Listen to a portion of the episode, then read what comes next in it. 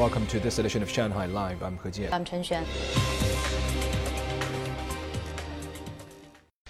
An agreement enabling mutual recognition and exchanges of driving licenses between the Chinese mainland and the Macau Special Administrative Region takes effect today. The Ministry of Public Security and the government of the Macau SAR signed the agreement in February. Under the deal, the mainland and Macau will allow individuals holding valid driving licenses issued by authorities from either side to drive directly through or obtain driving permits on the other side without additional tests. The ministry said the agreement will facilitate travel in the Guangdong, Hong Kong, Macau Greater Bay Area and enhance the development of the region. A similar agreement already exists between the mainland and Hong Kong. The National Bureau of Statistics today announced the growth figures for April, showing major portions of China's economy continuing to grow. Yin Junyi has more. The Statistics Bureau data showed China's major economic indicator continued to show improvement last month. Value-added industrial output went up 5.6% year-on-year in April, and retail sales saw a year-on-year growth of 18.4%.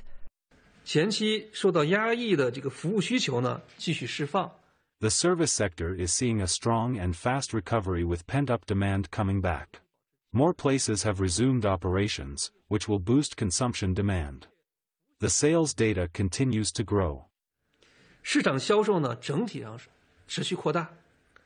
The latest figure for China's consumer price index, a main gauge of inflation, edged up just 0.1% year-on-year. Officials characterized the slow growth of consumer inflation as just a temporary phase, but they did say domestic demand remains insufficient and the international landscape complex and severe.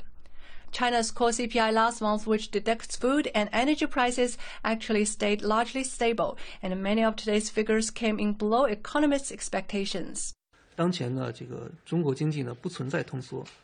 China does not face the risk of deflation, nor will it become an issue in the future. But still, the CPI is expected to stay low on an ongoing basis, which is attributable to a slower recovery on the demand side rather than the supply side after China's economy returned to normal operations. Global commodity prices have also seen a year-on-year fall, which has an impact on domestic prices. 也会对国内价格产生下拉的影响。 The Statistics Bureau also reported that the surveyed urban unemployment rate in China continued to go down.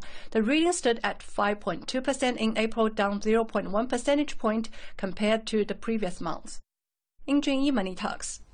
South Korean opposition leader Lee Jae-myung on Monday rejected Japan's claims concerning the safety of the wastewater from the Fukushima nuclear power plant that they soon plan to release into the ocean. Lee said if it is safe enough to drink, Japan should prioritize its use as drinking water instead of proceeding with pumping it into the ocean. Zhang Yue has a story.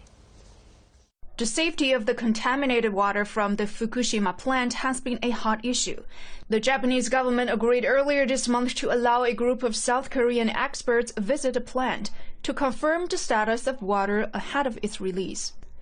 South Korea's main opposition Democratic Party expressed its opposition to the inspection, raising questions about whether the team can conduct a thorough inspection and claiming that the trip could end up endorsing Japan's plan to release the wastewater.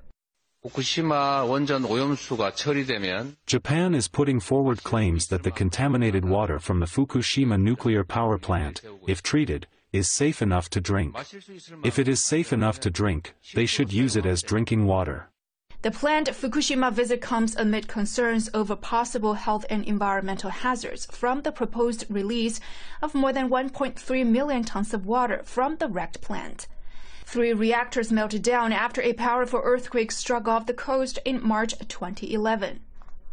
Tokyo Electric Power Company holdings say the tanks must be removed to make room for the plant's decommissioning and to minimize the risk of leak in case of another disaster.